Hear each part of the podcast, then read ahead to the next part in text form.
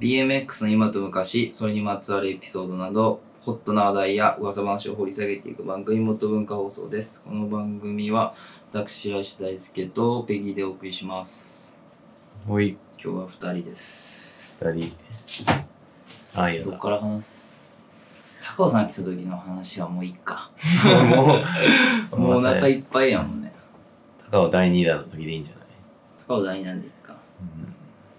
じゃあ、まず、明けましておめでとうございますっていうところそうだねから明けましておめでとうございまありがとす。うございます。2020年に始まって、じゃあ今日は、ね、今年 DVD も発売、DVD っていうかね、まあ、元文化のフルレングスビデオ出すから、うん。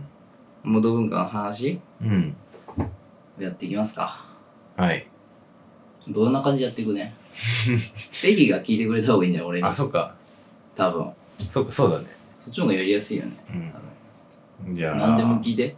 うーん、まあ、わかんない人もね結構多いと思うんだよね。元文化って、インスタとかやってるけど、うん。そう名前だけやって、はいはいはい。なんなのみたいな。うん。じゃあ、まず、うん。まあ、なんでできたかじゃない？なんでできたか？あれ堀江組はみたいな。その話する？いや、わかんないけど。堀江組はまあ、そこの、まあ、諸事情で、うん、まあ、それでいいんじゃないの？うん。でも堀江組をもともと俺は堀江組やってたんだよ。うん。で、堀江俺、組大ちゃん、えっと、俺、、ゆうみ、おそ松で最後、一緒に映像作ったりしてたけど、まあもともとは愛媛で、うん。俺がビデオ撮り始めて、まあ、ユーミを撮るっていうのでね、うんうん。佃ユーミ。今、ストレンジャーのプロライダー。ストレンジャーのプリモか。うん。プリモもプロだよね。うん、プリモプロ。まあ、ユーミと出会ってから、まあ、すごいポテンシャルがあったから、ユーミって最初から。うん。で、まあ、堀江海岸っていうところで出会って、まあ、すげえやついるなと思って、その時俺カメラとか持ってなかったし、うん。撮影したことなかったけど、こいつを撮りたいって思って、うん。ビデオを始め撮り始めたのが、堀江組の始まり。うん。で、そのユーミを撮り始めた時に、ビデオの撮影とか編集とかを始めたのかな。それが、2013うんうん年かな。で、そっから堀ビデオシリーズっていうのを。作り始めて、まあ、まず俺から始まって、ユーミのやつ出して、で、あとはローカルの京平さんとか清水さんとかいろんなライダー撮って、で、えー2015年に上京した時に、うん。上京して、その後1年ぐらいしてユーミが来て、で、うん東京で映像を撮り始めて、うん。まあ、ペギーに入ってもらったり、あとは、まあ、おそ松もね、あのーあれ何年だろう ?2015 か14ぐらい。えー、もうそんな前だっけ？うん。おそ松会ったことなかったけど、そうだね。こいつやばいなと思って。うん。それは何を見て思った？のなんかの映像忘れた。インスタとか？インスタとかウェブビデオだった気がする。うんなんかジャムに出てるやつとかうん。見て、一回会ってたのかなまあでもほぼほぼ会ってたもん、会ってても多分話したことないぐらいのレベルだったけど、うん。ちょっとその辺忘れたけど。うん。まあ、とりあえずメールして、ちょっと今度撮影に行きたいし、なんか一緒にやりたいみたいな堀組として、映像発信していかないみたいな話して、うん。で、あいつのフルパートを作るってなって、言ってたよね、大ちゃん。うん、3泊4日でね、うん。3泊4日か2泊3日忘れたけど、で行って、その時に高尾さん、でしゃばり 高尾さんも出しゃばってた。うん出しゃばってたけど、高尾さんもなぜか合流して、うん。俺その時高尾さんとの初ツアーだね、それ。ああ。富山そっかそっかそっか。おそ松富山やんか、うんで富山行ってまあおそ松んち泊まって めっちゃお父さん怖くてうん。タトゥー入って タトゥーじゃないから。たタトゥーじゃないね。入れ墨入れ墨だから。なんか本色系のね入れ墨入ってて。怖えなとか思いながらうん。まあ泊まって撮影して、うん。でまあ結構ねその時詰め詰めで撮影して、まあ、なんとか2分ちょいぐらいの映像を作って、まあ、それをウェルカムエディットとして堀組のうん。出して。で結局ねその映像出してでアニマルからも声かかったやんかその後。そうだね割と近かったか。もうん。その時期は。そういうのもあったりしてよかったなっていうのもあって。でおそ松入った後か同時期ぐらいにペギーの映像も作ったやんかアニマルの。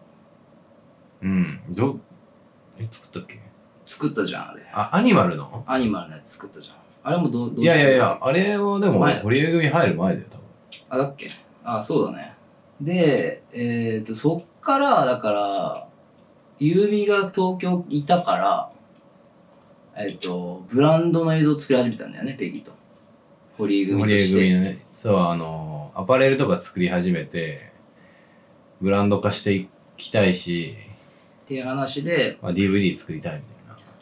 そうだね。っていうのがあってまあビデオプロダクションとして動こうみたいな話してでそれで多分そのタイミングでペギーに入ってもらったんで撮影。あそうそうそうできるからそうそう撮影で編集できるから。さうん。でペギーやってよっつって。でそれでユーミもすごい勢いあったからその時。うん。まずメリットのフロー。チームに入ってた。あの時期が絶妙な時期なんだよね。愛媛ビデオも愛媛のクリップと東京のクリップがあるんだよ。そうだねだからちょうど愛媛で撮ってたやつも撮ってた時期もあったし、うん。東京来てから残り半分撮って。そうだね。でそれを、まあ、要はメリットのウェルカムメリットとして出したんだよね。うん。山下達郎のねうん。曲使って、その次に、えっと、フィットの映像も作ったのか。でそれが結構フィットのでもあれもふあれもフローだよね多分いやあれプロあれプロの時だっけ？うん。いいきなりだったっけ？いや違う違うよ。フローだ。フローだよ。だからフィッとりあえずフィットインフィットにジョインするみたいな話が来てじゃあまあずっと撮ってたからねユミがいた時は、うん。だからも割とすぐ作ったんじゃなかったっけ、うん。覚えてないけど。う1年にスパンぐらいだと思うけどだからそれをウェルカメリットとして、まあ、ウェルカメリット作ろうみたいな話してうんで東京だけで撮りためたやつをフィットのウェルカメリットとして出したんだよう。ん。だか堀組が作ったっていう。らその時すでに DVD の話はあったんだよ。ねあってみんなで撮ってたんだ。よあった。だから並行して。そだからブランユーミのウェルカム基本はユーミの映像だけどユーミのブランドが入るたびにウェルカムエディット作りつつあとはあれだよ。DVD 用に取りためてたんだよ、うだからそうそうそうそう。それで。でそのまあその時期結構いろいろやりすぎててた。さ。モンスターとかも作ったしねベニーしの。あとセラードは作ったし。セラドね。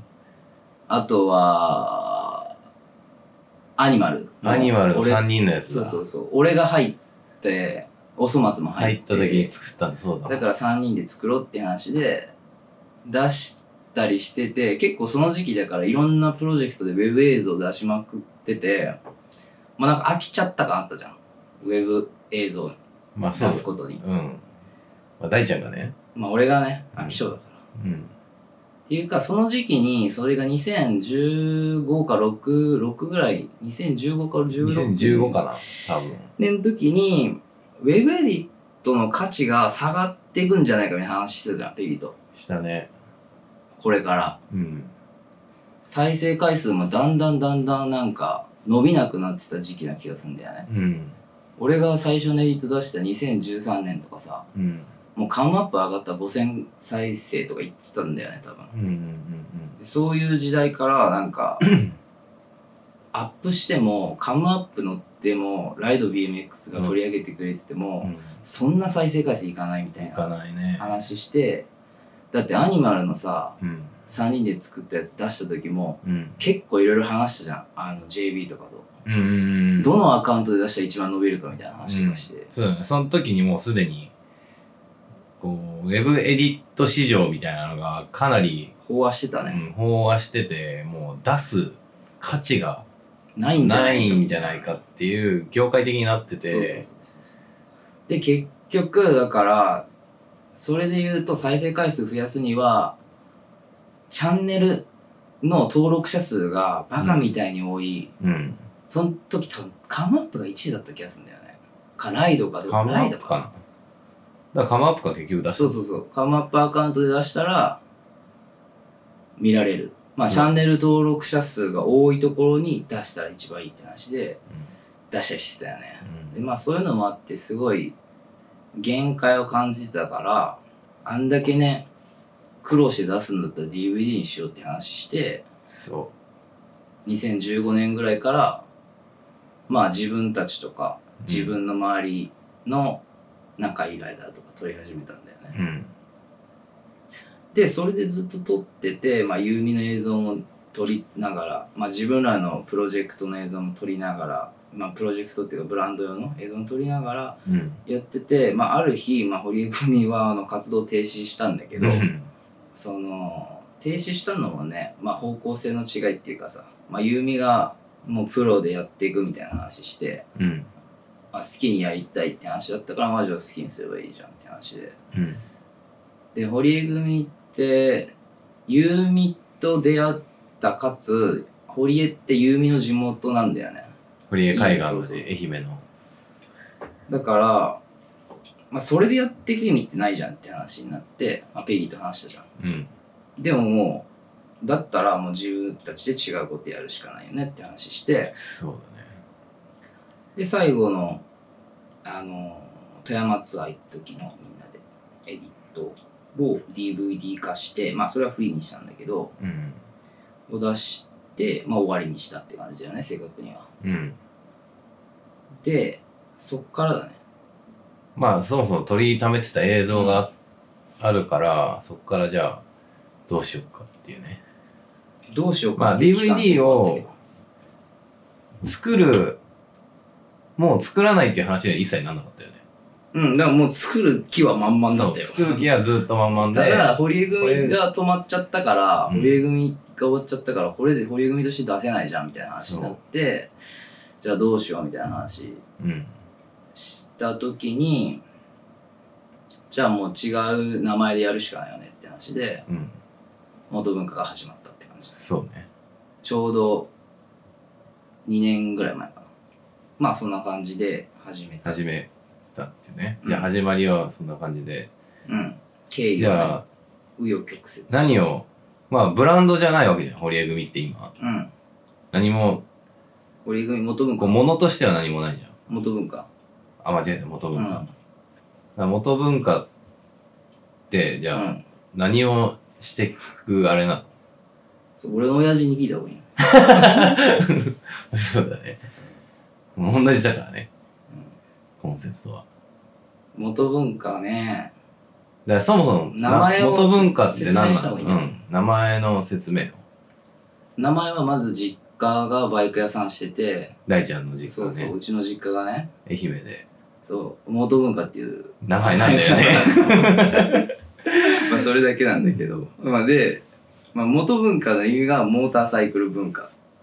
そう。大ちゃんのお父さんがバイクをそうそうそううちのね実文家のにしたい文化的にしたいっていう俺そのコンセプトすごい好きなんだよね。いやしかもなんかすげえなんて言うんだろう。その話聞いたんだけど詳しく。うん。俺の親父が小さい時ってバイクって悪い人の乗り物だったのね、うんうん不良うそうそう不良。が。世間的にはすごい不良が乗る乗り物。うん。要はバイクってお俺の親父が言うバイクって多分普通の単車なんだよ。400cc とかさ、うん大型バイクとかさうん。ツーリングに行ったりするのバイク。うん。ちっちゃいバイクはいっぱいあったと思うけどうん。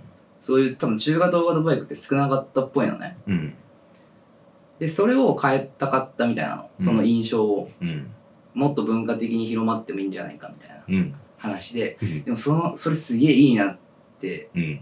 まあ、ずっと思ってたのもあるしまあ親父もなんか俺後ついてないから、この名前使ってなんかやってほしいみたいに言ってたじゃん。俺会いに行ってるからね。うんそうそう。大ちゃんのお父さんに。言ってたからまあ元文化でいいってねまあ BMX もさバイスクルモートクロス文化だ。かモトクロスだから、うん。あのバイスクルモトクロスの元取って元文化で一緒っていう感じで始まった。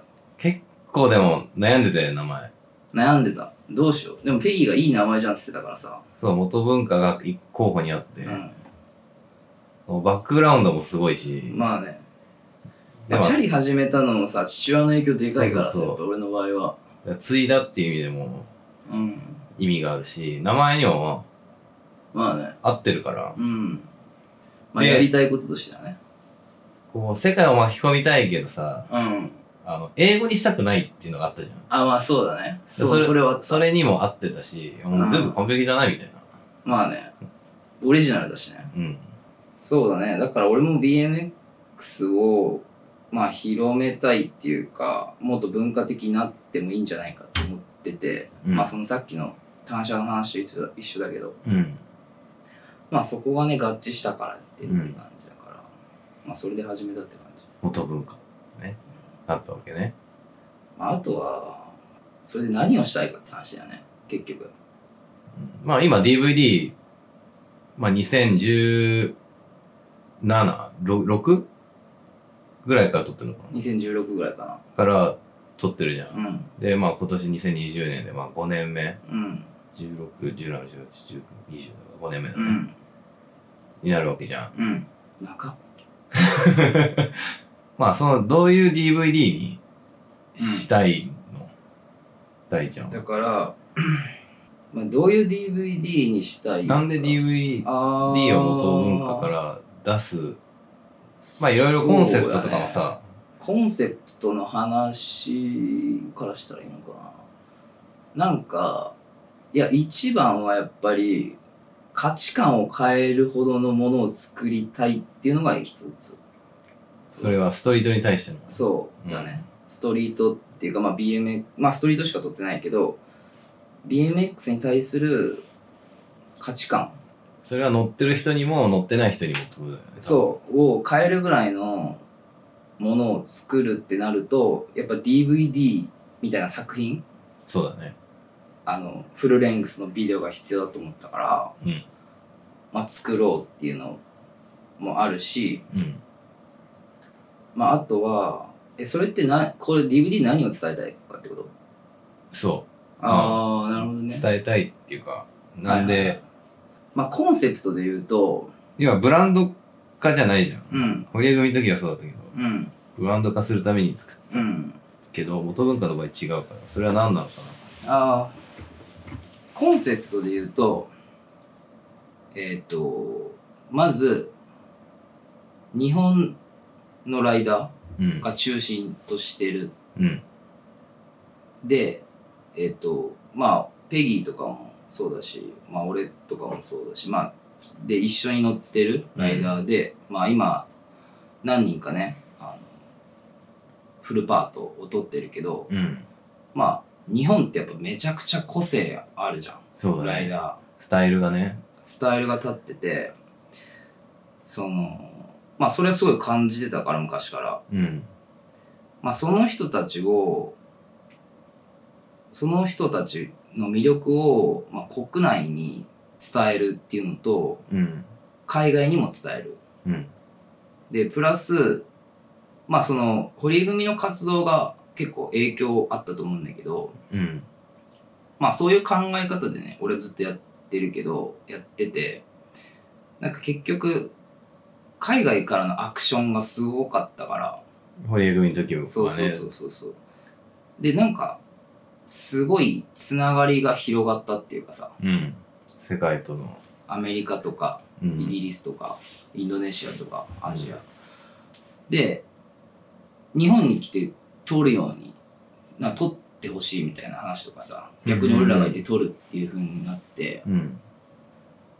まあ、逆にそう自分たちのその考えで発信してきたことによって世界中に広つながりがうん。増えたよっていうのを伝えたいっていうのもある。うんうんうんうん。つながりね。そう。だから、あの、その DVD の中には日本人のその個性豊かうんな。ライダー陣のフルパートと、うん。そのつな、今までのつながった、うんえっと各国のライダーたちのまあ、日本に来たっていうのもあるし裏が逆にツツアーでね会った人たちと行かっていうのもあるけどでやっぱりそのまあちょっと変なとこ狙ってんじゃん。俺らって。変なとこっていうかさそのまあねふまあ変なとこまあ現地でだよね。うんそう。言ったら、うん。まあ、変な人たちと乗ってるよね。そうそうそう。だからまあ変なんだよ。繋がったやつらも。行ってまあ一般的に有名な人とかとは別に乗らないからね。まあ有名な人もいるけどもちろん、うん。リノとか、うん。あのでもまあすごい個性あるライダーが、うんまあ、個性をは重視してるから、うん。俺はね。うん。やっぱりそういうのが好きな人たちは個性がある人だと思うんだよ。そうだね。海外。でその人たちの、まあ、通ることで海外にも逆にこういう人たちがいるっていうのも伝えれるかなっていうのがあって、うん。だから日本の個性あるライダーのセクションとその各国のえっ、とまあクルー。まあナインまあこの間だったらナインティースだけどとかフィラフィリーだったらチョコレートラックとか、うん。まあ、イギリスとかサンディとかの辺がその各国のユニークなセライダーが集まったセクションうん各国のミックスが、を一緒にまとめることでこう日本を中心としていろんなライダーとつながってるっていうのが伝えられるかなっていううん。のがある。なるほどね。だから2つだね二つ一つは。1つはまず日本のうん。個性あるライダうん。ー日本のライダーをもっと国内と海外に発信したいっていうのと、まあ、それによって、えっと、すごいつながりが生ま生まれてるんだよっていううんうんのを伝えたい。伝えるんだよね。でそれって結局 BMX でできてんじゃんみたいな。そうだね。その2つがすごい意識して作ってる撮ってるし。うん。それでフルパート誰持ってるとかはもうまだ言えないまあアキラ高尾 まず。の あれ？もう言えないね。まだ。まあ言えないよね。言ってもいいけどうん。面白いと思う。言わない方が。まあそりゃそうだ。あいつやばってなりそうだから。うん。わかんない。俺の価値観だけどね。うん。俺って、まあ別に言わなくていいと思う、うん。だじゃあ何人いるの？フルパート日本のライダーが9パートで、うん。えっ、と国ごとが5パート。地域ごとで。うん。で今考えてるのがアジアうん。カナダ BMX 風ね。うん。UK UK イーストコースト。イーストコースト。ごめん4だった。別には あはいのナインティースト分けようかなと思ってて、ちょっと待って。イーストコーストアジア BMX 風カナダ UK イーストコースト。イーストコーストをとナインティーストを分けるかで悩んでたんだよね。あそっかそっかそっか。ちょっとそこはお楽しみってことで。うまあ4か5って感じ。んよくこう、まあ、で日本のライダーがが9だから14セクションでだいたい1時間ぐらいの DVD になると思それはいつ完成するんですか？ういつになるんだろう。発売は11月3日の文化の日文化の日11月3日、うん。で今一応考えてる。今年のね。うん。間に合うように頑張ってる今。っうん。て感じかな。いや間に合わせてください。うん。きつ まあそんな感じかな。うん。今の内容かな。コンセプトと、まあ、内容的なのは。うん。だからライダーの話をするとまあペギーもね同意見だと思うけどさ。やっぱ日本のライダーすごいって思う。あのこれって自分がすごいって意味じゃないよ日本人だから。うん。俺が撮ってる人たちってうん。といやめちゃくちゃすげえなって思う。うん。特に海外に結構行ってるからさ。まあそうだね。海外行くと余計思うよね。思う。もうね癖が強い日本のライダーは、いい意味でねでもそれってライダーの話だけじゃなくてさうん。ペギー前ですけどチャリアもそうじゃん。うんうんうんそのイーストコースト行ってさ、うん。ニューヨークフィリーってさ、うん。あんだけライダーいて、うん。あんだけ広くてうん。なんでチャリア1個なのみたいな。まあそうだね。でも東京にはさ BMX 扱ってるとこいっぱいあるじゃん。っうん。ていう意味でもチャリへのこだわりもなんか違うなって思うしまず。うん。ライディングの前に。うんいまだにあんな低いバー使ってんだみたいな人多かったりするしさ。あ確かにね、自分たちの周りにも俺も低いしバーは。うん、海外行くとまああんまないもんね。ない。やっぱトレンドに乗ってる。うん。アメリカの、ね。アメリカは。特にアメリカはねそうだよそう。ねもうバーもでかいし。うん。みんなそうだよね。みんなそうだね。もう分かりやすいぐらい。うん。すごいユニークだなって思うのはやっぱアメリまあイギリスっぽさイギリスに行くとイギリスっぽさとかさイーストコーストに行くとイーストコーストっぽさっていうのがあるじゃん。あるね。基礎となるスタイルみたいなのがね。そうなんだよ。やっぱあるんだよね。うん。あの、まあ、イーストコースというか前ボストンに行った時は本当にナインティーストはリノの影響力がすごいんだなっていうのを、うん。あのクルーを全員見て思うよね。思う。走ってるとこ見て。うんやっぱどっか似てるってじゃないけどさ。うん。やっぱサンディとかもやっぱクラーキーとかの影響、まあね。あの漕ぎの感じとかさうん。攻め方とかスポット選びとか。でまあ実際話してさあのサンディとかもうクラーキークラーキーめっちゃ言うやんか、うん。だからめちゃくちゃ影響受けてんだろうなみたいな、まあ、イーストコーストとボブさんかそれこそ。まあ世代がまあ古いけどうねん。なんかえその業 BMX の業界的に影響力めちゃくちゃある人が近すぎてうん。それにすごい感化されると思うんだよね。うんうんだから自然と似ちゃうんだと思う。んうん。でもそれってさそうは言ってもうん。一部なわけじゃん。い一般的に例えばさニューヨークとかさううん。行った行ってるからわかるけどまあニューヨークって日本のねまあニューヨークの映像とか見てイメージ。うんでもまあ今の若い子はどうか知らないけどまあ行ったことない時点で俺からのイメージはもうアニマルしかないわけじゃん。うん。うん。ガチガチのストリートライダーがうんいっぱいいるうん街みたいな。うん。でも実際行ってみるとさうん。まあいないじゃんそんなライダー。あいないいない。みんなまあパークで乗るし、うん街に出てガンガン撮影とかしに行って乗っててもそんなライダー合わないね。合わないじゃん。合わない。で結局合わないっていうか一緒にいる。だそうそうそうそう。だまあそれがもうそもそもアニマルのライダーじゃん。うん。一緒にいるメンツとか向こうに行って。そううんイギリスとかもそうじゃん。うん。イギリスとかも、まあ、つるんでる連中は、うん。俺たちがうん。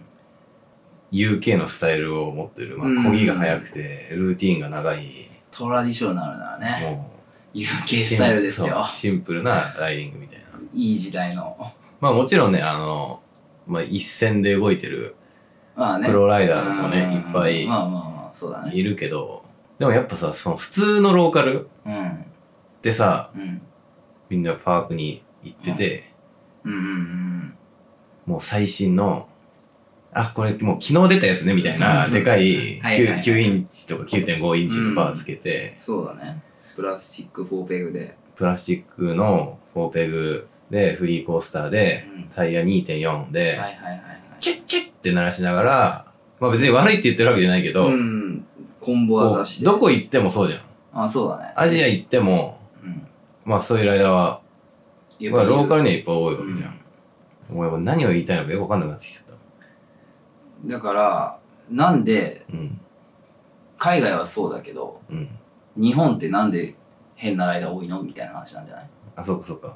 結局。日本はねまあそういう人なんかそういうこうそういう人をディスってるみたいになってるけど、うん。まあそういうわけじゃないんだけど そ日本だとさいや多分それってえっ、とい今のセッティングとか、うん。まあ、ペグのコンボ技とかってさ、うん。まあ、要はトレンドじゃん、うん。言ったら。うん。でアメリカとか UK とかってそのやっぱトレンド追っかける人が結構多いみたいなさうん。話でしょ？要は。うん。いやでも日本人はそもそもそうなはずなんだよ。うん。そんなイメージある、まあ、アメリカ追一般的にチャリンコのことだけじゃなくてね。うん。でもさ BMX 始めてる人ってさうん。日本の場合はねうん。やっぱ変じゃんちょっと変この。続く人はね。そう。ずっと、そこいつちょっと変だなみたいな、うん、なんかひねくれてんだよね。多分。で日本は若くてももちろんそういうトレンディーなライダーもいるし、うん。けど海外に比べるとそのこだわりを持ってるライダー、まあ、うん。例えばおそ松とかもそうだよ。うん。あんなライダーいないよ世界に。あの23ぐらいじゃんあれあれ2004からあの人止まってるらしいから。そう。時代が。でも2004年ってさ1 5 6年前なわけじゃん今から。おそ松8歳8歳とかじゃん。9歳え意味が分かんないじゃん。まあそうだ、その時代のスタイルをまあウェブなり雑誌なり見てんのか分かんないけど雑誌だね。家にめっちゃあったもん。それをかっこいいと思ってやり続けてるからね。それを宿るってまあ難しいっていうか普通はできないじゃん。無理、なんだろうな音楽とかだとうん、やりやすいのかもしれないけど、はいはいはい。そのまあ音楽はね新しい古いあるけど、こういいものはいつまでもいいじゃん。うん。でも自転車ってそういう感覚って俺あんまないと思う。一般的にはね、うん。そう古いものがいいってはいはいはいいはうでもそれは俺はそれってでも当然あるべきだと思ってんの。思ってる人いるけど母数が少ないって話でしょそうそうそう。いいものはいいって思ってる人がうん。いるいるけどもちろん、うん。その比率で言うとトレンディーを追っかける人たちとうん。そういう歴史。それは何でもそうか。うん。音楽でもそうか。まあだと思う。まあ一緒なのかわかんないけどまあそれで言うと日本はその比率があのやたらまあそのそうだね。じ BMX 人口に対しての,、うん。そのトレンディーを追っかける比率が低いって話じゃない？うんうんうんうんでその残りり半分ぐらいはさ何見て育ってきたんだみたいな。まあうん。何見てっていうか、追っかけてないじゃないけど。うん。なんか自分にあったライディングっていうかさ、こう物差しがあってうん、それで測ってやってってるライダ感じはあるよね。そうだね。またそこにさっきのスタイルの話になると、うん。ニューヨークだったらニューヨークらしいとかイギリスだったらイギリスらしいって結構海外だと国単位であるじゃん。あるあるあるある。日本は町単位である。あーそれはあるね。渋谷だったら渋谷っぽいとか、うん。新宿だったら新宿っぽいね。うん。細かく言うとね、うんまあ今そんなにないかもしれないけど俺はそういう感覚がある。だから西東京だったら西東京の乗り方。なるほどね。福岡だったら福岡の乗り方。大阪だったら大阪の乗り方ってあるんだよ、西東京は分かりやすいね。うん、まあ特にね、ペグレスブレーキ。うん、とか名古屋だったら名古屋とかさ。そういうのはすごいあると思ってて。確かに、ね、それが面白いんだよね。そのそれで日本のシーンってなるとっていうのを考えるとすごいスタイルがなんだろうな。細分化されてる感じ細分。国の中で、うん。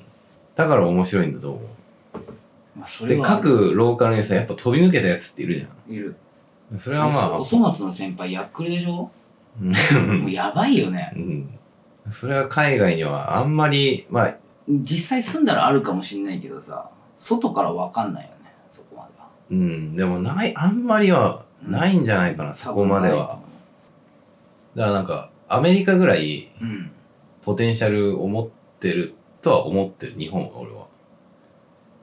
それってどういうポテンシャル？スタイルの多さとうん。まあだからそこの各地域にさいろんなスタイルの中で飛び抜けた人たちっているじゃん。うん。その人たちまあ日本だから別に知られてないってだけでうん。海外に。こう世界で見るとああそういうポテンシャルね。はいはいはい。こうもうすごいいやあるある。ライダーなんだよね、全然あると思う。ん、うもちろん他の国でもいっぱいそういうのはいるけど日本はそういうのは特別多いかな。国の大きさと母数の比率で考えると、うん、そのユニークなねうん、ライダーは多いと思うあのー有名じゃないユニークなライダーがめちゃめちゃいるから。うん、なんか今回の DVD はなんかそういう人たちを集めてる感じ。ああそう元々ね、うん。そうね。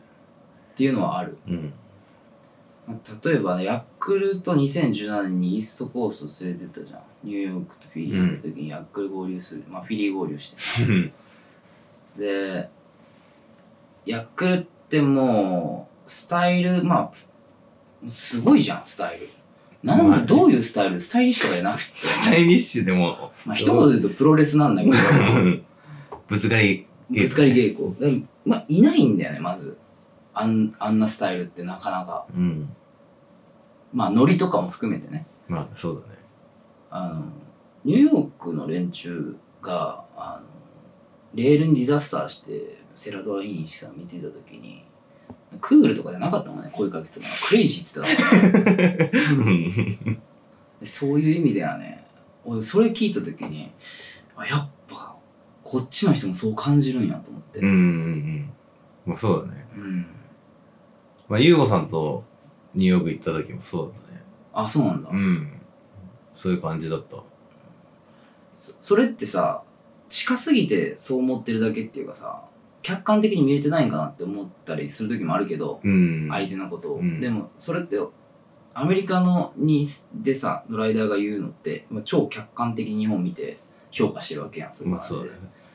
それって本当にクレイジーだなみたいなうん。話まあそんなねあの、まあ、ヤックルはまあポパートあるんやけど、まあ、その他もねすごい個性豊かなライダーが登場しますんでそうだねな。うまい、うまいだけじゃないっていうか、まあ、うまくないんだけど、まあねうまさで言ったらねそんなうまくないからね、でもうまいライダーって、まあ、もちろんうまいことは大事なんだけど、うまいライダーってさ、うん。本当にいっぱいいるじゃん。めちゃくちゃいるよ、もう海外の田舎町に行って、うん、もうはっていうレベルのライダーとか全然いるから、いるあのー昔さ、うん。ななんか T1 ランプのジャムかな？のやつで見てて、まあ、チェイソーとかも、まあ、乗ってて、うん。まあバーってすごい有名なライダー出てくるじゃん。で名前が出てくるじゃんタイトルが、うん。アンノンって名前多分覚えてないと思うんだよね。めっちゃやばいのみたいな。トム・ドゥーガンみたいなさ、ええこアンノンってこんなやばいの？みたいな。映像見てて。いや、ほんとそういうライダーってね、いっぱいいるけど、面白くはないんだよね。その、スタイルっていう意味では。まあまあねまあそこが価値観の違いやけどやっぱりまあそうだね。うんそこを、別にそれが、まあ俺は好きじゃないうんけど、別にそれが悪いことではないと思うし、そうだね単純に好みが俺は好きじゃないってだけで。俺もだってライディングだけで言ったらペギーのスタイルしたにして走りたくない まあ、まあそれはね、もん、まあそこじゃないって。俺も嫌だけどうん自分自身も。あのまあもう、もっとマイク・ヘイケンみたいな乗り方がよかったよ、ふわふわって。俺は。まあそこじゃなくてねあのまあそのライダーになんか光るものがねそうそうう。まさとかじゃなくて、うん。それって言葉で何なんだろうって俺は説よくわかんない。明しづらいけどね。それは。俺はまあ、それを説明するための DVD でもあるかなっていうのは思うけど。確かにね。それはそうかも。それってもいつも思う。あの自分が思うイーライダーのって言葉じゃ説明できないなみたいな、うん、難しいよね。うん、でうまうまくないんだよ。まあ言そんなに。うん、全然うまくないよ。全然うまくないよ。ー世界的に見たらね。いやめちゃくちゃうまいけど、うん。あの俺俺からしたらね、うん。うまいけど。そんななんかでもなんかある一部分だけすっげえ飛び抜けてんだよ。うん。あのバランスシート作ったらさうん。五角形のうん。ここだけめっちゃ飛び出て も右か右上めっちゃ飛び出て他めっちゃ少ないもう一だよ全部マイナスとかさ なんかそういうライダーみたいな、う、わかるわかる。そういう感じだよね。うん、そうそうそうスタイルはもう飛び抜けてるとかなんか勢いだけすごいとかうん。スタイルもテクニックもないけど勢いだけすごいとかなんかそういうライダーの方が見てて面白いって思うからうん。なんて言うんだろうで映像撮ってる側からするとうん。ライディング以外が結構好きだったりする俺例えば高尾さんとかああ、人間性ってこと？人間性っていうかあの簡単に言うとバイブスうん、バイブスね。バイブスでバイブス？うん。なんか高尾さんのライディングってうん。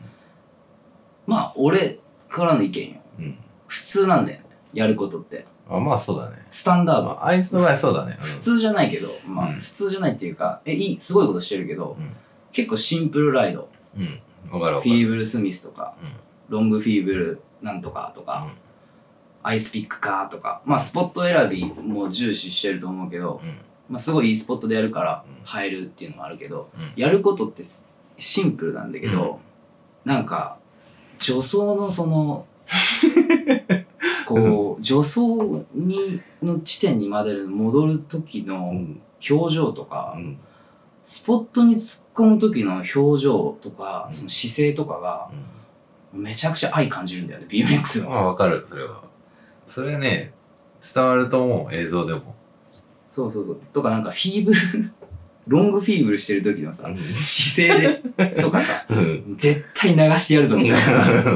これを俺は流し切るみたいなさ、そういうなんかオーラが見えるんだよね。わかるわかる。なんかそこがすごい良かったりするから、まあそうそういう意味でのスタイルライダーだよね高尾は。そうそうそうそうそう。ライディングをライディングでのディスじゃないまあディスじゃないけど、うん。まあ普通なんだよ。うん。ライディングは。そういうスタイルの出し方もでもあると思う俺は。そうそうそう。そそれってオリジナルじゃんそういう意味では、うん。あのまあこの間デシャバリーの話だけどさ。うん。まあそれもあると思うしなんかそこはすげえ感じる。うん。からなんか別にテクニックじゃなくてそういう部分もうん。あの面白かったですかな。BMX の映像を撮る上ではね。うん。あとはそのテクニックさっき言ってたけどそのそのうまいライダー、単純にね、うん。でやっぱ上には上にはいるじゃないけどさ。うんうんうんうん。8段ステアの後12段ステアみたいなさ俺の価値観的にねうん。それをやったとこでふって世界見ると、うん。50段ステアやってるやついる。まあね。あもうダメだこれみたいな。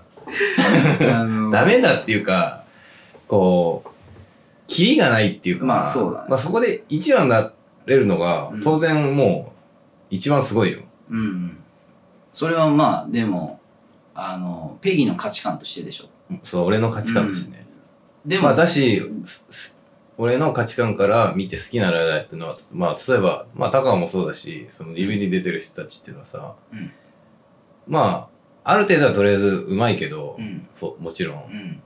まあ、別に技術だけで言ったらさ世界的にうまいわけないじゃん。だ全然そう。けどライディングとかそういうその人が持ってる価値観うん。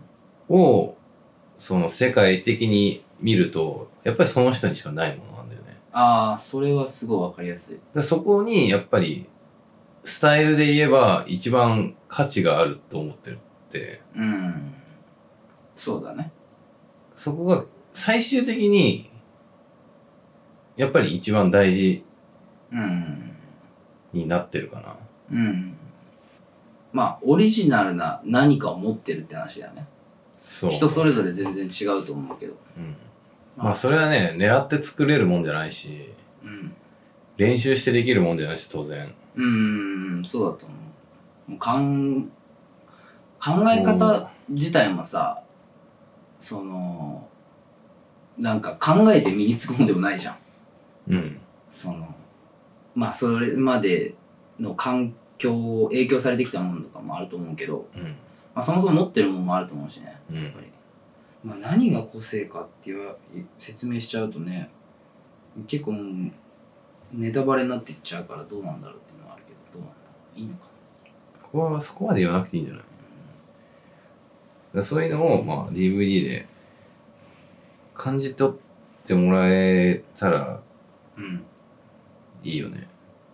そうだね。うまいだけが全それはあるてじゃないっていう。うん、それはあるうまいだけじゃなくてまあそのジョンさんとも話したけど前ジョン君、ジョン君こそだよ。なんて言うんだろううまいじゃなくってこういう表現の方法もあるみたいなうん。だから例えば、まあ、俺の自分の最近のライディングのこだわりはうん。バニーホップをしないうん。ようにしてんのね。うん。例えば、バニーホップをしなくてもうん。見せることができるんだよみたいなうん。のを伝えるとかさ。うん。そういう考え方うん。はあったりするけど。まあなんかそういうのがさ多分各自考えてるかまあ自然なもんだと思うんだけどうん。まあ俺視点で言うとあるんだよね。うんうんまあ俺だったらバニアップしないで。うん。まあペギーだったらねさっき言ったその半大きいドロップとかさうん。あのまあ大きなレールとか行かないまあ行かないっていうか行けないっていうのはあると思うんだけど。うんいけない。そういうのじゃなくって小さいスポットでうん。タイトなスポットでとかうん。見せる。でどうスポットを使うかっていうところで見せてるわけじゃん、うん。まあ、そういうのがあったりすると思うから各自。そういうところをね、DVD で表現できたらいいけどね。そうだね。これしかやんないけどこれで見せれるよみたいな。うんうんライディングじゃないけど勢いだけで見せれるよじゃないけど、うんうん。あのそういうのもね込みで表現できたらいいけど。まあそれがねあのなんて言うんだろう。スタイルのなんか別にそれってそういう自分たちの考えでやってるじゃんうん。結局 DVD 作るのって。うん。で別になんかそれが BMX だよっていうわけでもなくて俺的には。まあそうだね。っていう風なな意見じゃなくってなんかそういう選択肢もあるよみたいな、うん。そりゃそうだよ。うん。っていうのはあるかな。うん。らこういうすごいユニークな DVD になると思うからうん。こういう BMX の表現方法っていうのもあるよっていう。あるしあとはすごいでこれを続けた結果うん。すごい海外とつながったよっていうのをうん。伝えたいっていうのはあるうん。かな。2年前ぐらいにペイに言ったけどうん。今すごいことが起きてんじゃないかみたいな話したじゃん。うん。俺がペイに。もうなんか当たり前になっちゃってたけどさ。うん。あー来月アメリカからあいつ来るよみたいな話とかさ。うんインドネシアから来るよとかさ。まあそうだね。当たり前になってたけど。うん。それってまあ普通に生活してたらないじゃん。そうだね。BMX 抜いた話でね。うん。今度遊びに行くよって君に来て会ったこともないのに。うん。まあ普通に BMX 乗っててもないよ。まあなかなかないよね。うん。ででこれって何なんだろうって考えたらまあすごい映像を見てすごい好きなんだみたいな話とかさうん。聞くし。うん。でそれってでもあのすごいことが起きてんだなって思ってうん。その海外のパートを入れるっていうのはちょっと意識してるかもね。うんうんうん。あえて。そうだね。逆にね海外にも拡散しやすいっていうのもあるし。うん。それによって。そのじゃあ DVD をうんまあそういうスタイルとかをねうん。うん価値観新しい価値観とかを伝えたいっていうので出すだけどまあそれにうん。意気込みを。意気込み。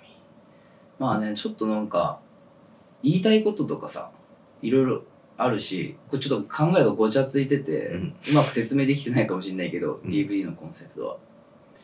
なんかあのまあもちろん今の今乗ってる人らに見てもらいたいんやけど、うん。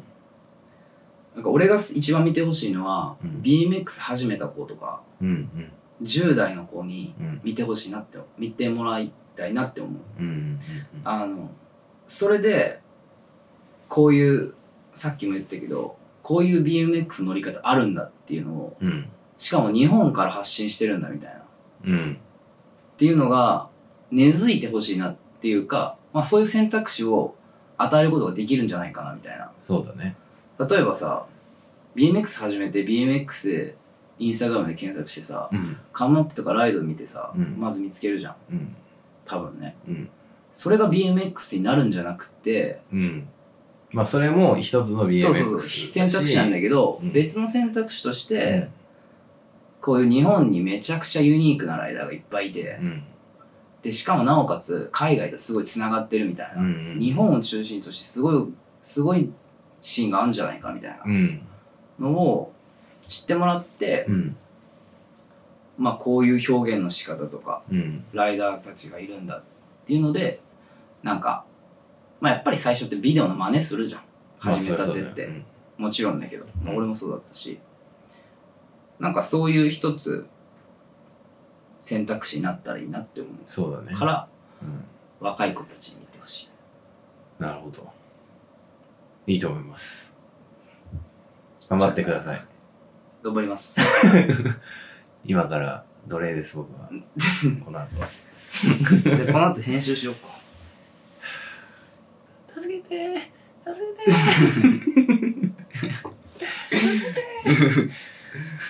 かわいそうにまあそんな感じかな？OK じゃあもう時間も時間なんでじゃあ今日の一曲じゃじゃあ今日の一曲はあはい。俺が決めるのってこれ初めてやない？あそうだね。意外と俺が決めちゃうからね。そうそう、まあ、俺が振ってんだけど。で今日はユーミの話も出たんで、まあ、ユーミが最初にあの最初にスポンついたスポンサーがメリットなんだけど、うんまあ、その時に作ったウェルカムエディットの、うん。えー、と曲。うん。山下達郎でダンサ